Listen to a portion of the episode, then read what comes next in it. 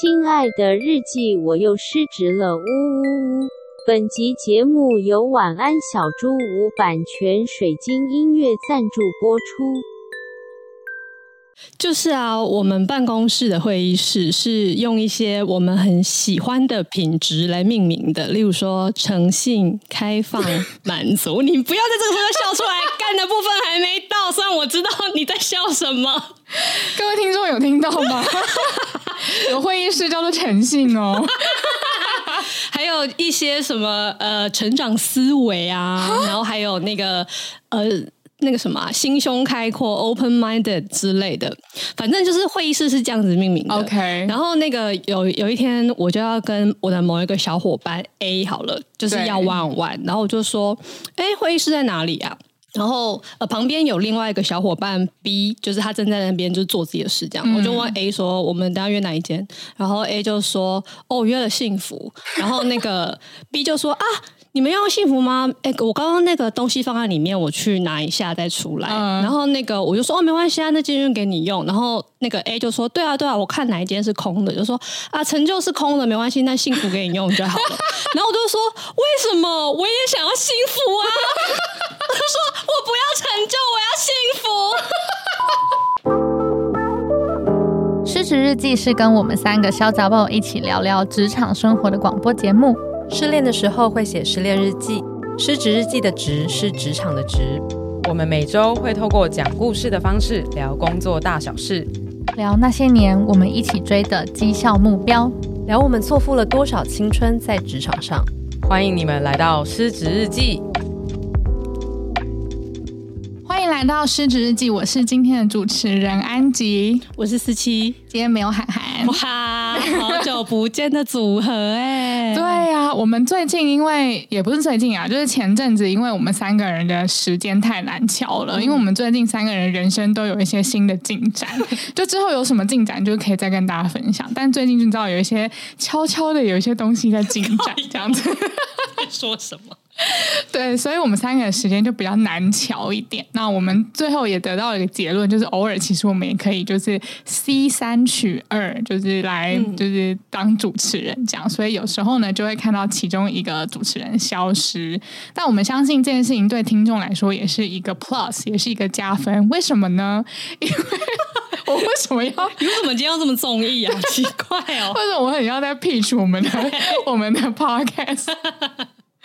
原因就是因为，其实我们后来发现，就是 C 三取二的组合都会有一些很奇怪、很特别的效果。就我们三个人在一起，一定都是小杂包嘛，然后就是三个失职的小杂包。但是就是如同前两集，就是如果只有韩寒跟四七的话呢，就会非常的灵修，嗯，然后跟非常的商业思维，嗯，对，因为一个是占卜师，一个是创业家，这个因为有点莫名其妙。但我觉得也算合理吧。嗯，好吧。对啊，那如果是我跟四七的话呢，就会是什么啊？我如果是我跟安吉的话，就会是。女性和自我成长。哦，对对对对，因为呃，那个四期还是占卜师本色嘛，但是因为安吉本人就是没有什么那个工作的那个心情，安吉就是一个台女，对，我是一个台女，我不是创业家，所以我是要讨论一些女性跟自我成长，对对，而且一定要 hashtag 女性，然后 hashtag 自我成长，对对。那今天呢，就是欢迎大家来到 hashtag 女性与自我成长的单元，我们今天要聊的是什么？是台北大姐二哦，哇，好适合哦！你现在才发现吗？你不是主持人？就是不是？我是说好适合，就是女性跟自我成长，哦，对啊，对啊，对啊，没错没错。因为就是要聊一些就是台北女子啊的一些状况嘛。欸，对，虽然我是新北，但是也没有关系。对，我们其实就是想要蹭一下这个 这个这个剧，希望播出的时候还有在播。对，应该不会被腰斩吧？应该有吧？下礼拜还有。好，我们今天就先不聊台北女子图鉴。那今天呢，就是今天要呃由四期来分享她身为大姐的故事。那可能有些听众还不知道，就是我跟涵涵还有四期，我们三个人其实都是在家中身为大姐的角色。那在 EP 多少？我看四七一零一。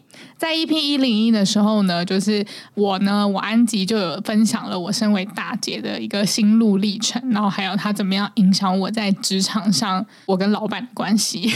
对 对，有些听众可能可能刚没有听过那节，听众可能觉得很荒谬，就是我身为大姐有什么好影响到我跟老板之间的关系？但是你去听你就知道了。今天呢，就要以四期的视角，由她来分享她身为一个大姐，就是他的心路历程是什么。好的。好，那个 EP 一零一里面啊，安吉的标题是写小妈型大姐。对，那安吉就是一个小妈妈一般的照顾她的两个弟弟妹妹。没错。然后那一次聊的时候，我就有说，我跟安吉的状况完全不一样。虽然我也是大姐，然后涵涵的也是完全不一样的。那这个就等他下一次自己来讲。嗯，但我完全不是小妈型的，所以今天想要聊一聊，说还有另外一种大姐图鉴是长什么样子。那在讲我自己身为大姐的故事之前，我想要先从我身为一个阿姨这件事情 先聊起。就是呢，嗯、呃，我妹最近生小孩了，啊、然后就是一个很可爱的婴儿，现在才四五个月，非常非常之可爱，爆炸头，对，爆炸头，然后就是又白又嫩，然后超小一只这样子。反正因为。也不是因为这样啦，总之就是最近我们常常都会去妹妹家，然后或者是会回那个就是我爸妈家，然后就有很多跟这些小朋友相处的经验。嗯，然后我妹的呃老公的姐姐，嗯，就是这样算她的什么？嗯，算了，想不出来。嗯，也有两个女儿，然后这两个女儿分别一个应该是大概四岁，然后另外一个可能一两岁那种，嗯、对，就是有两个两个小女儿这样子，嗯、然后他们他们两个等于就是我妹的侄女吧，应该这样算。是侄女，对，然后他们感情都非常好。然后有一次是那个我的外甥女，就我妹的女儿修诺的那一天，就收贤的那一天，然后我们就一起去他们家。然后当然因为那个场合就是大家都要来嘛，所以两边的父母啊，然后还有就是姐姐、姐夫，然后那个我妹的两位侄女，然后我啊，我们全部都去。哦，这么多人都来，超级多人。然后呢，反正就是我们就一堆大人跟三个小朋友这样子。对，那那三个小朋友呢，就是呃。我觉得很好笑，他们为他们取了一个昵称，就是那个大侄女，就是大概三四岁那一个，他们都叫她大宝贝。嗯，然后小的那个侄女就大概两岁的那一个，他们都叫她小宝贝。嗯，然后但我妹的女儿出生的时候，大家可能是想说用完了名字了，所以叫她 迷你宝贝。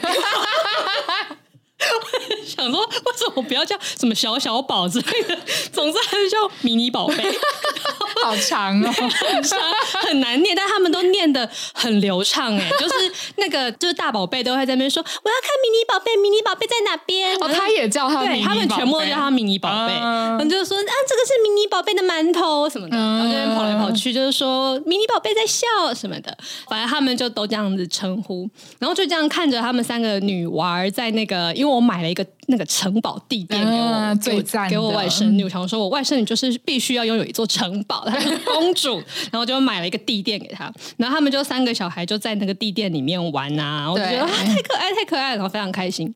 嗯，过程中呢，就是我妹的老公。就是，也就是大宝贝跟二宝贝的舅舅，嗯，这个人呢，他送了他们一个玩具，然后那个玩具是里面有好多个玩具，好像是一些球吧，这样子。嗯、然后他们他就先拿去给那个大宝贝，然后大宝贝就拿着那个玩具，然后就觉得好开心哦。然后他就说：“我现在可以打开来玩吗？”然后什么什么，他就要想要把它全部都拆开。嗯，然后那个他们的妈妈就是说：“哎，你不能现在全部拆开哦，因为这个里面也有要给妹妹的，这个二宝贝也要。”拿，所以你现在要玩的话，你只可以拿一个。然后他就说：“为什么我要给二宝贝？为什么？哎，为什么我要给小宝贝？”嗯，然后他就说：“因为你是姐姐啊，你的玩具也是要分给妹妹玩的，你不能一个人玩全部啊。”为什么？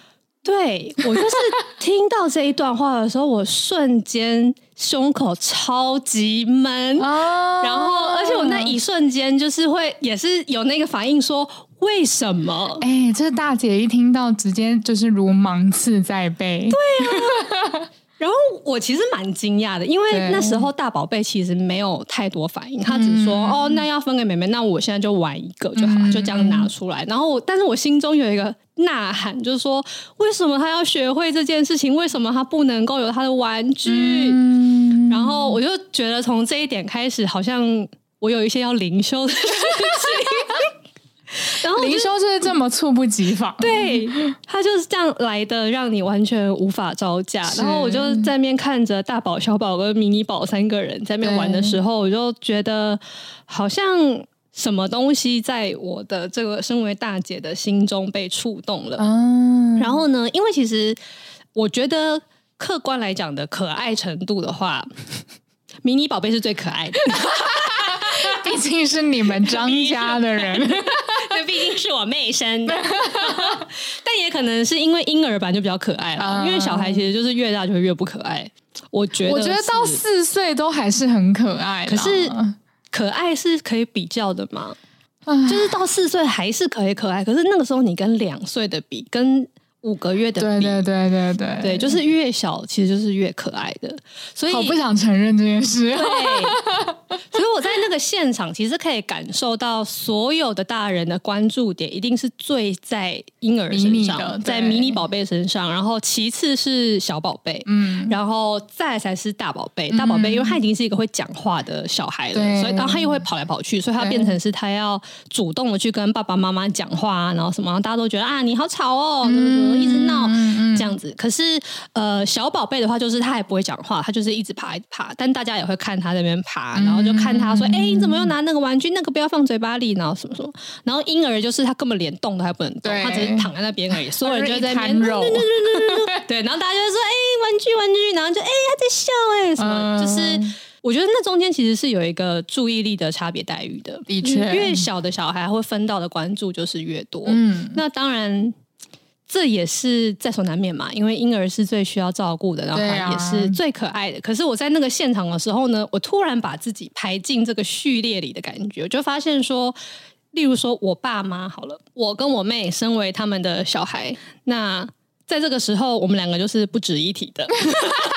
女儿已经并不需要我任何的关注了，对，就是我的爸妈就是完全全心全意的，就是在迷你宝贝，就是我的外甥女的身上。嗯、那我妹，因为她本身已经有一个妈妈的角色了，所以当然我觉得她也没有那么在乎我爸妈对她的关注。啊、但是事实上，我还没有什么其他角色出现，所以我其实还是爸妈的女儿。但是在那个时间，我就可以感受到说，他们其实已经完全不会在乎我这个人怎么样。嗯嗯，嗯那。所以对我来讲，我在当时比较好的嗯举措就是，我就好好的拿起我阿姨的身份，然后我也很开心的去跟迷你宝贝玩，然后就玩的也很开心，他当然也非常可爱。但是这整个注意力的这个回圈，完全让我想起我小时候的景象。嗯，那这边就要跟听众们介绍四七家是怎么样的光景呢？就是我从小其实是在大家庭中长大的，我们家。最呃，我记忆中最稳定的人数应该是十三个人住在一起。你家就是是、嗯、就是我长大的家。二等亲吗？还是嗯，我我们家就是我。我爸跟他的兄弟姐妹们都是住在一起，哦，都全部住在一起。嗯、我们有两层楼，是公寓，但是有两层楼，哦、所以是我阿公阿妈、我爸爸的兄弟姐妹们跟他们的另一半跟他们的小孩，超多人。所以稳定的数字就是十三个人，而且还不包含一些在外地工作的。哇，你们是垂直的四合院呢？没有，它就是一个两层楼的公寓而已。但我是说，那个亲戚一起住在一起的那个紧密程度，没错没错，就是哦，这间是爸爸妈妈房间，那间是叔叔房间，嗯、那间是姑姑房间，然后这个是阿公阿妈房间，这样、嗯、就是我们就是基本上是全部住在一起。到你几岁的时候啊？到我国中。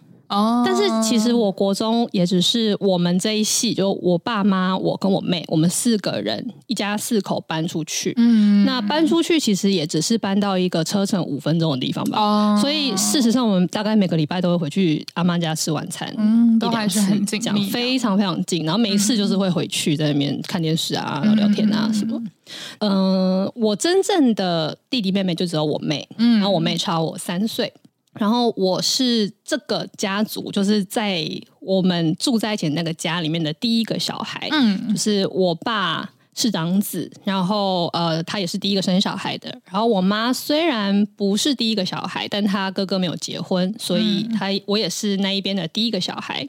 那当然，我阿公那边剩下的那种比较远的远亲，就当然有比我大的了。可是那个都住在花莲啊、彰化什么，就是很远，完全不会见到面。所以概念上，我对于那十几个大人来讲，我就是第一个小孩子。嗯，那嗯，之前在某一集好像是那个很优秀。对人生有帮助吗的那一集吧，啊、就是有讲到说我小时候长得很可爱，对，而且是就是大人们都共同认证的可爱，对对，EP 九九，嗯，EP 九九，对，就是我小时候长得非常之可爱，然后我当然对我可爱的时候其实没有什么印象的，嗯、因为那一定是三岁以前的事情，但我看着我被留下那些照片，我可以想象。他们当时一定是觉得我非常可爱的。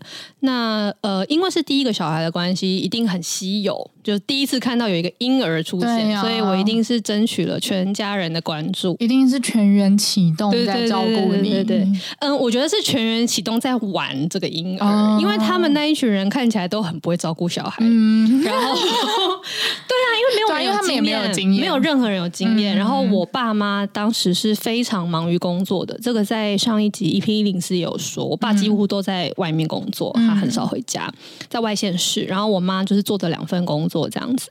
然后那时候，甚至连我阿公阿妈好像都还有在工作。那而且那一群叔叔姑姑们，他们也都有自己的事情，其实是没有人在专职顾小孩的。所以我基本上应该是阿公阿妈带的，但他们两个人也是一边理家或一边做着自己的事情，然后偶尔顾一下这个小孩而已。嗯、我听说我阿妈的带我的方式。就是她基本上都在做家事，她就会把我放在电视前面，啊、然后让我在里面看电视。这样，对对对。但我小时候就是很手贱，这个是已经是我比较长大的时候的事了。就我会呃把手伸到录放影机里面，嗯、然后因为我就很想知道它是什么东西，然后我就会手卡在里面，就血流如注。我的手到现在还有疤，就是手指卡在里面那个疤。嗯、然后还有拿订书机订自己的手啊。就是为什么我会拿到订书机呢？因为没有人在管我，所以我就会拿到订书机。其实以前好像很多家庭都是这样。嗯、我印象中我，我我自己好像也是这样被养，真的。甚至我是有保姆，然后那个保姆是兼职在带我，哎，就是那个保姆家里是开那种豆浆早餐店哦，然后顺便带，对他顺便的。就以前人是不是都没有一种专职带小孩的概念？我觉得是哎、欸，因为我们家也没有人专职带我。对啊，然后我爸妈也都是在工作这样。嗯，对，就是。就是一一群大人们玩大的小孩那样，嗯嗯，对。那反正我们家带小孩的情景是这个样子的。那么，嗯、呃，后来我妹就出生了，然后我可以想象我妹出生的时候的光景，应该就会像现在那个大宝、小宝跟迷你宝的这个状况，就大家一定会把非常多的注意力移动到这个婴儿身上，因为那时候我已经三岁了，三岁已经开始快要不可爱了，已经会说不要了，已经没那。那么可爱了，对，所以他们肯定是会很注意我妹这个小孩。对，那接下来跟着我妹出生的是我的大堂弟，嗯、他小我妹不到一岁，然后他是他等于是这个家族唯一的孙子，因为他是男生。嗯嗯。嗯，那听说呢，他应该是一出生，我阿嬷就把所有的注意力放在他身上，就是我阿嬷就是只疼他，因为他是男生嘛，因为我阿嬷非常非常非常重男轻女。嗯嗯嗯嗯。然后哦，在那之前。呢，我妹除了争取了其他大人的注意力之外，她争取到我阿公的注意力。就我阿公是最疼我妹的，嗯，然后后来堂弟出生之后，就是那个阿妈最疼他，嗯，嗯，然后又再过了一年，是我的大堂妹出生了，是她跟大堂弟是同一个爸妈这样子，同一个叔叔的小孩，那、嗯、所以他们三个人是 back to back 的这样出生。一起出来争取大家的注意力，没有错。然后那时候呢，因为只有我跟他们距离比较遥远，对，所以等于是我比他们都有一种大一轮那种感觉。然后他们就是三个，就是一个接一个的小孩，嗯嗯嗯，对。然后呃，我记得小时候我常常会被视为是要带他们的人。嗯，然后这件事情呢，其实跟安吉倒是有点像，嗯、可是跟安吉比较不一样的地方是，安吉你跟他们差六岁吧？对对对。那六岁其实已经可以是你上小学，而他们还是婴儿对的年纪，或者你上国中，他们才刚上小学。可是我跟那一群小孩只差了三岁，嗯，所以当他们是婴儿的时候，其实我连幼稚园都还没有念，我其实也是一个幼儿。你是小宝，我其实还是个小宝哎、欸，你其实不是大宝，我不是，我是个小宝。然后，嗯、呃，当他们开始会爬、会玩的那个时候，我也才刚上小学而已。嗯嗯，所以他们对我来讲，就是我被大人赋予了说，你已经要可以带他们，你是姐姐，你的年纪比较大的。那个时候，我根本就没有大到我可以认知到我比他们大这件事情。嗯，就是我心里应该还是觉得说，我还是一个小孩呀、啊。对啊，对啊，你也没有比较会讲话、啊。对对，然后呢，这边就要来讲一个故事，叫做柜子事件。这个柜子事件，我其实忘记到底是我几岁的时候了，但是我猜测应该是个六七岁吧，可能七岁，小一小一的时候，嗯、大班小一的时候，对对对，应该是低年级的时候。嗯，这个柜子事件其实也非常的简单，就是我堂弟不知道为什么拿到了打火机，然后就烧了我家的一个柜子。他三岁的时候吗？就大概三四岁那样。哇靠！我堂弟也非常非常非常皮的，他会用打火机也是蛮屌的。对，或或也许再大一点吧，也许他四五岁，然后那这样的话，我也就是七八岁这样。那他也要看过大人用过打火机，一定啊，因为我们家大人都抽烟，哦，所以我觉得他一定会用。OK，, okay 嗯对，那反正他就是把那个。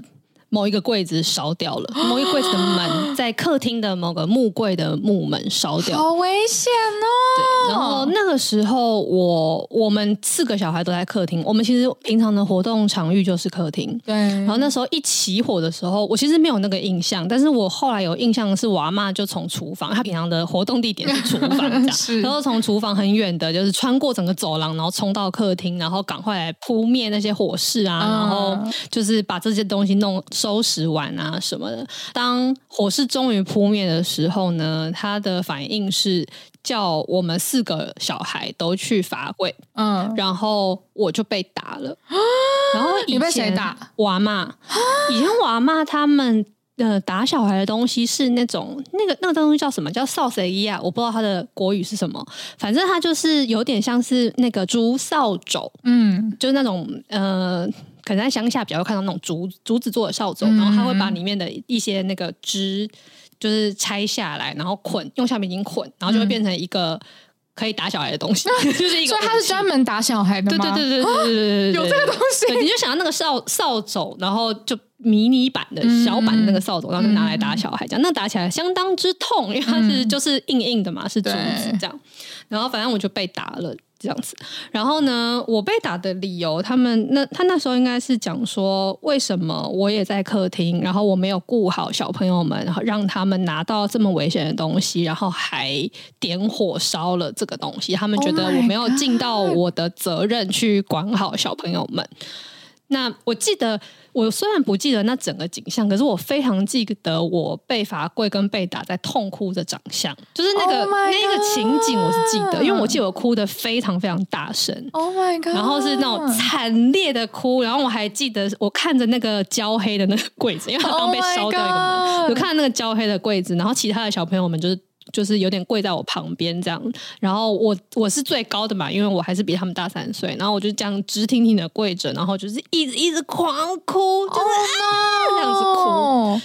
然后后来回想起这件事的时候，我觉得他好像在我心里种下了一个种子。对，因为你印象很深刻、啊，我印象非常深，就是我痛哭的样子，然后跟那个绝望跟恐惧，我觉得非常非常强。因为你一定不知道发生什么事啊。对呀、啊。因为我其实就是正在被吓死的状态下，而且我就被打了。你 even 知道发生了，就是发生了火灾这个概念吗？我觉得我应该知道，嗯、就是毕竟我是一个三岁就走失过的人，我觉得我对一些 危险的事情应该是很有概念的。Okay, okay. 但是我应该是没有想过火。火灾这个东西出现在我面前的时候，我要怎么反应的？而且你看到那个火灾，你应该甚至比你的堂姐、堂妹们、呃堂妹、堂弟们都还要害怕，因为他们根本不知道那是什么吧？对对啊，你都已经是先被下一轮了，然后你还要被打，对，为什么阿妈？我那时候应该是。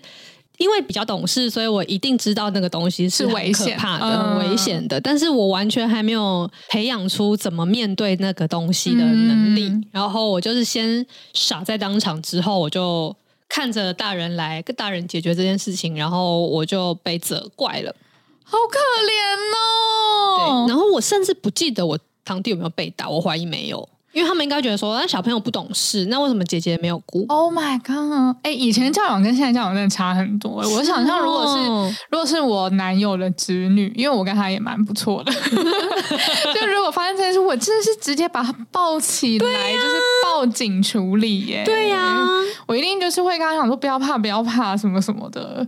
怎么可能打他？他跟个智障一样，他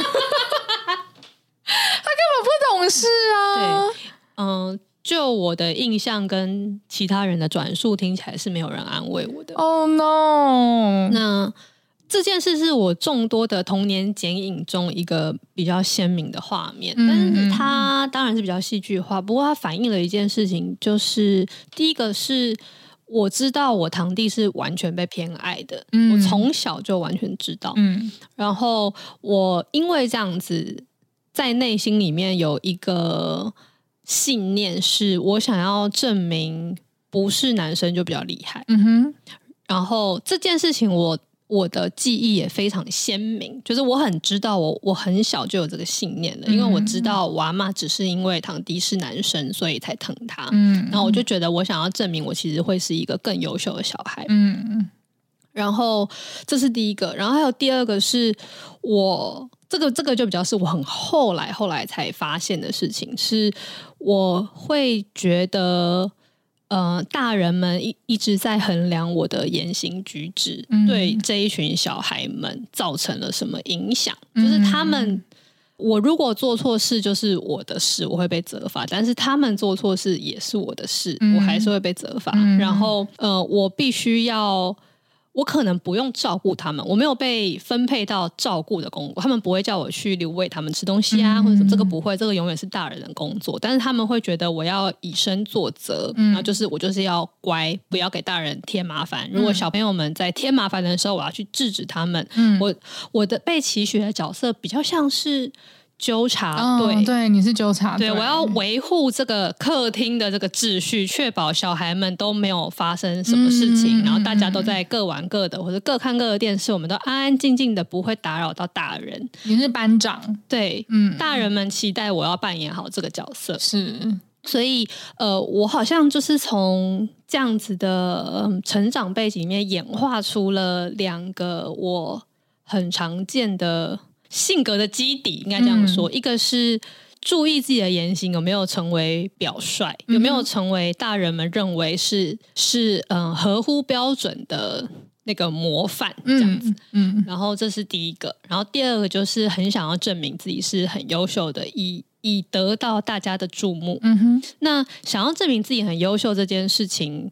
之前好几集都谈过了，所以我现在就想说懒得讲。反正 EP 九九应该是最多的了，就是关于我必须要很优秀，大家才会注意我这件事。毕竟，对，你看我是就是四个宝贝里面最大的那一个，哎，就是基本上。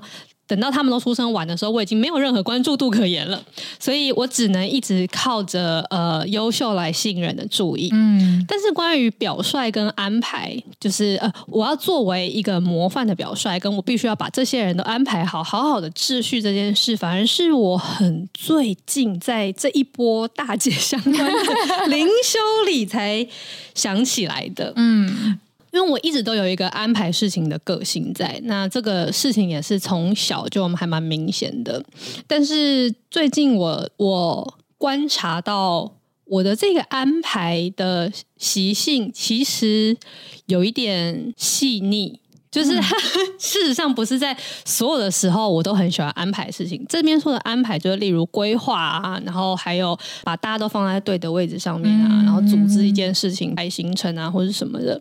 我一直觉得有点奇妙，因为像我刚进这间公司的时候，我。自诩我其实是非常会做专案管理，我很会拉那些甘特图啊，然后行事历啊，然后很会排那些进度什么，然后跟分配工作给所有人。然后之前也有聊过，说我之前那个在这间公司里面，一开始很像在做那个插头工厂，嗯，对，开工厂分配产线，然后把效率弄得最好。这样，我觉得四期就是非常会按部就班，然后实事求是的把事情一步步的完成。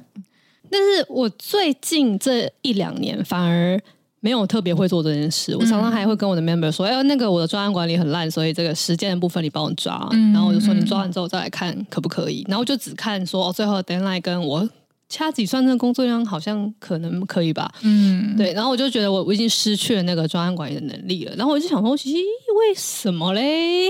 我不太知道。我有需要跳出来去研讨说，专案管理其实有不同的形式。好吧，先不要。我们最后再看看要不要聊这个。好的，我说。不行，我还有三个 bullet point，我不容许四七说自己能力不足。好，然后呃，反正就是关于到底我多会组织、多会安排，跟我多喜欢安排这件事情。哦，对，你你可能已经比较不喜欢做这件事，对，对，它至今成为我的一个悬案。嗯，那刚好就是最近发生了一些小事，可以刚刚拿出来呼应一下。好啊，就是前前阵子我跟朋友们去爬山，然后那一天本来呃，我们前一天看了天气预报说，哎，山上会下雨，因为我们本来那到在台北就是随便爬个山这样，然后就发现会下雨，然后我们就说那要不要去往南边走，去桃园还是什么的？后来就说哦好啊，可是我要去桃园的话就要开比较久的车，什么什么，反正本来就已经讲好要去桃园了，结果隔天早上。又看了一次预报，发现哎，好像那个雨变雨势变小，就降雨量变得很少，在台北这里。嗯、然后我们就想说，那应该还是可以上上山吧，这样就不用开那么久的车了。嗯，所以我们就。就总之就是上山了，然后就一开始还好，然后就是越走就开始下雨，然后雨就很大，很冷，就凄风苦雨。然后呢，但我们还是顺利的爬完了，然后也顺利的下山了，也没有人感冒。其实过程中也都还蛮开心的这样子。但反正这整件事情就这样子结束。那我也不以为意，没有在想什么。但是前两天，我朋友其中一个朋友就问我说。你是不是其实有点在意那天下下雨这件事？我就说哈，我就说什么？就说嗯，好像没有吧。我就说，因为我猜问他问我的时候，我瞬间灵修，我就想说。我觉得我以前应该是会非常在意的，但是我那天好像其实没有。但你说的在意是说啊，自己怎么没有想到这件事情？对对对对对对对对对对对。然后我想说，我以前的个性应该是会蛮在意，但是我那天其实应该还好，所以这样算起来的话，应该算是没有很在意。所以我就回答了说，没有很在意吧。我觉得，我觉得你灵修走火入魔哎、欸。我瞬间反应完所有的事情，我说应该没有很在意吧。然后他就说，是吗？因为。他说：“因为他记得我那天讲了好几次为什么会决定要上山这件事，嗯、就是例如说，啊，本来以为雨可能不会那么大的，或者说想说，哎，这条路其实还蛮多遮阴的，还是什么的。反正我也忘记我讲了什么，因为我其实不记得。但是他说我讲了很多次，他就说有啊，就是在到山林的时候讲一次，上公车的时候讲一次，然后后来他说又讲一次。谁啊？这位朋友？讲这么多次啊？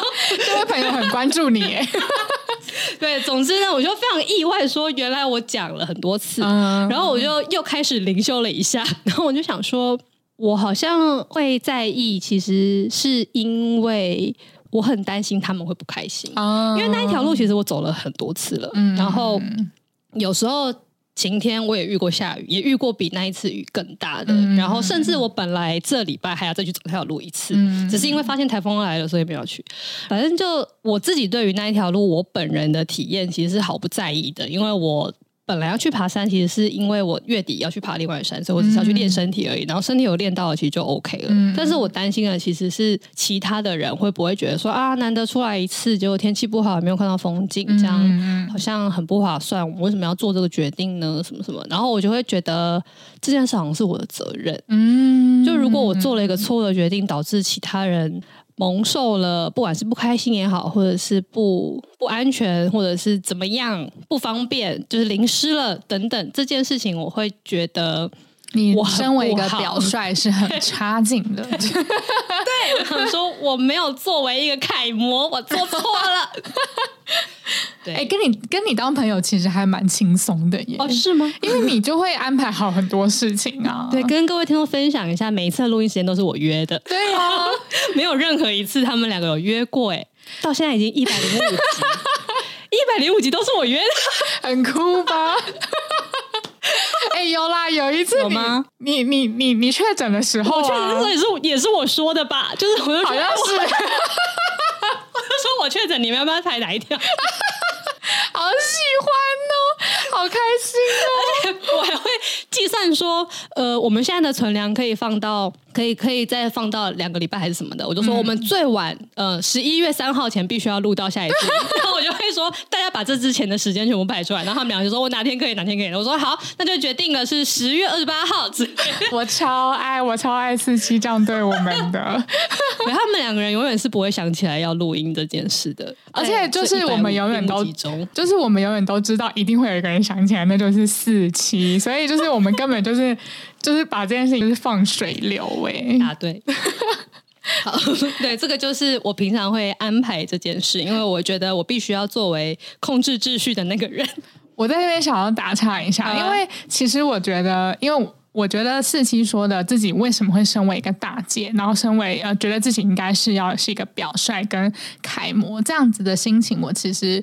也是同时有被赋予的。哦，真的哦，有啊有啊，就是我一零一大姐，对对，一零一那一集有讲，就是我妈妈也会跟我讲说，就是呃，你是弟弟妹妹的榜样，弟弟妹妹其实都会追随你，所以你要做好榜样，这样子就是你们的关系也会比较好啊，等等的，这样干嘛？你笑屁啊？是那个。有一个摊，OK，对，就是我也有这样子的呃心情，然后包括你说的，例如说出去玩，大家没有觉得很好玩，或者是嗯呃聊天的时候大家很尴尬，我都会觉得那好像是我的责任。聊天的时候很尴尬也是你的责任吗？是哎，虽然我没有能力去解决这件事情，但是我在内心中我还是会觉得，我是不是应该要出来做些 什么？你笑屁呀！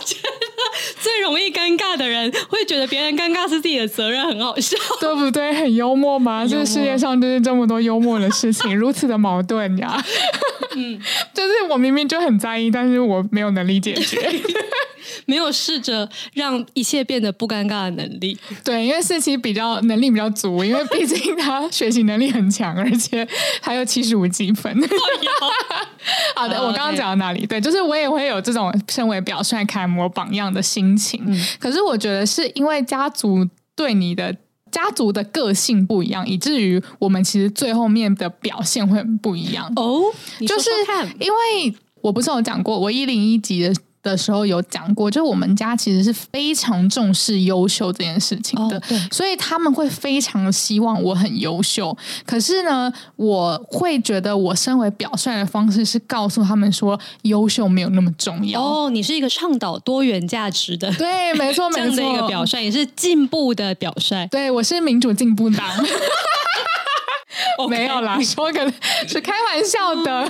好，Anyway，反正就是我觉得这是我认为身为一个表率应该表现的样子。嗯，所以我认为就是我我做好一个榜样，不是要安排好所有的事情，而是要让整整个空间或是整个团队有最大的自由度。哦。对，这跟这跟我们两个身为 manager 的时候的态度是完全不一样，完全呢，完全。对，然后因为四期的家庭其实是没有要求他很优秀的，嗯，对，所以他。呃，吸引眼光的方式，就是我吸引眼光的方式，是我告诉你，就是你的管你的方式不管用，对对。但是你吸引眼光的方式是让他们在意一个你很在意的事情，嗯、然后因为很优秀，然后他们看到你这样。我觉得也是因为我不知道他们的喜好是什么，所以我就抓一个社会上面我知道主流的喜好，啊、然后我想说这个一定会中吧。看起来是个保守的选择，应该很优秀的话，大人应该就有机会可能会注意我吧？对，我觉得这件事情让我感到很奇妙，就是其实呃心里的想法是一样的，可是我们实际上做出来行为是差很多的，然后我们形塑出来的人物设定、角色设定也差很多。对，完全是。对，这个也会让我去。思考说，有时候我们会觉得我们在行为上面已经有做改变了，然后或者是说我们在意的事情已经不一样了，但是我们会觉得这样子我们就好像是进步了。但是如果我们没有没有再把它往下挖一层，我们其实还是那个就是可能备受忽略的那个小孩。是，就是我们其实最重要的目的是争取目光，就我们没有挖到这件事情的话，其实就会好像。错失了，就是那个错过了那个，就有点像治标不治本的那种感觉。嗯，对，这是我听你的故事，我目前觉得最有感触的地方。我觉得非常酷哎、欸，嗯，就是我们有一个被触发的一个因子，对。这个因子可能叫做被忽略。对，只是我们被忽略的方式并不一样，跟我们在什么样的环境里接受被忽略这个 刺激的方式不同，所以我们演化出了不同的机制来面对这件事情。没错，然后乍看之下非常的不一样，可是内在的驱动力事实上是差不多的，很有趣。嗯。那我再来讲第二个事件。好，然后这个第二个事件叫做不是事件啊，第二个我最近发现的事情叫做、嗯、想知道叫做什么吗？对不起，我们聊太久，又要切成上下集了。预知更多故事，敬请锁定下一集。哇，我真的没有想到，就是 C 三取二会比较难控制哎。就是两个人居然聊的超久，对耶！而且其实上次我跟他也是这样，对啊、我们也是聊一个主题，然后就拆两集了，真的聊到一个深处，划算划算。嗯，好啊，那就是刚刚大家应该都有知道，说我们这一集已经会拆两集了。预知后续详情，一定要听下一集哦。我跟你们说，这这两集的效果跟那个一零二一零三吗？对，就是前面两集的效果是一样的，就是到后面会急转直下，然后四期又爆哭。对，而且安吉也有加码有哭哦，爆哭，而且我们完全有 hashtag 女性 hashtag 自我成长，没错没错，大家可以期待一下。嗯，那这集就讲到这里啦，欢迎大家在各大收听平台追踪失职日记，喜欢我们的话可以追踪我们的 IG 和我们聊天，告诉我们你们喜欢哪一集，以及我们有开抖内哦，就是如果你们有一些闲钱的话，可以来赞助我们。那失职日记下周见啦！我是今天的主持人安吉，我是四七，大家拜拜，拜拜。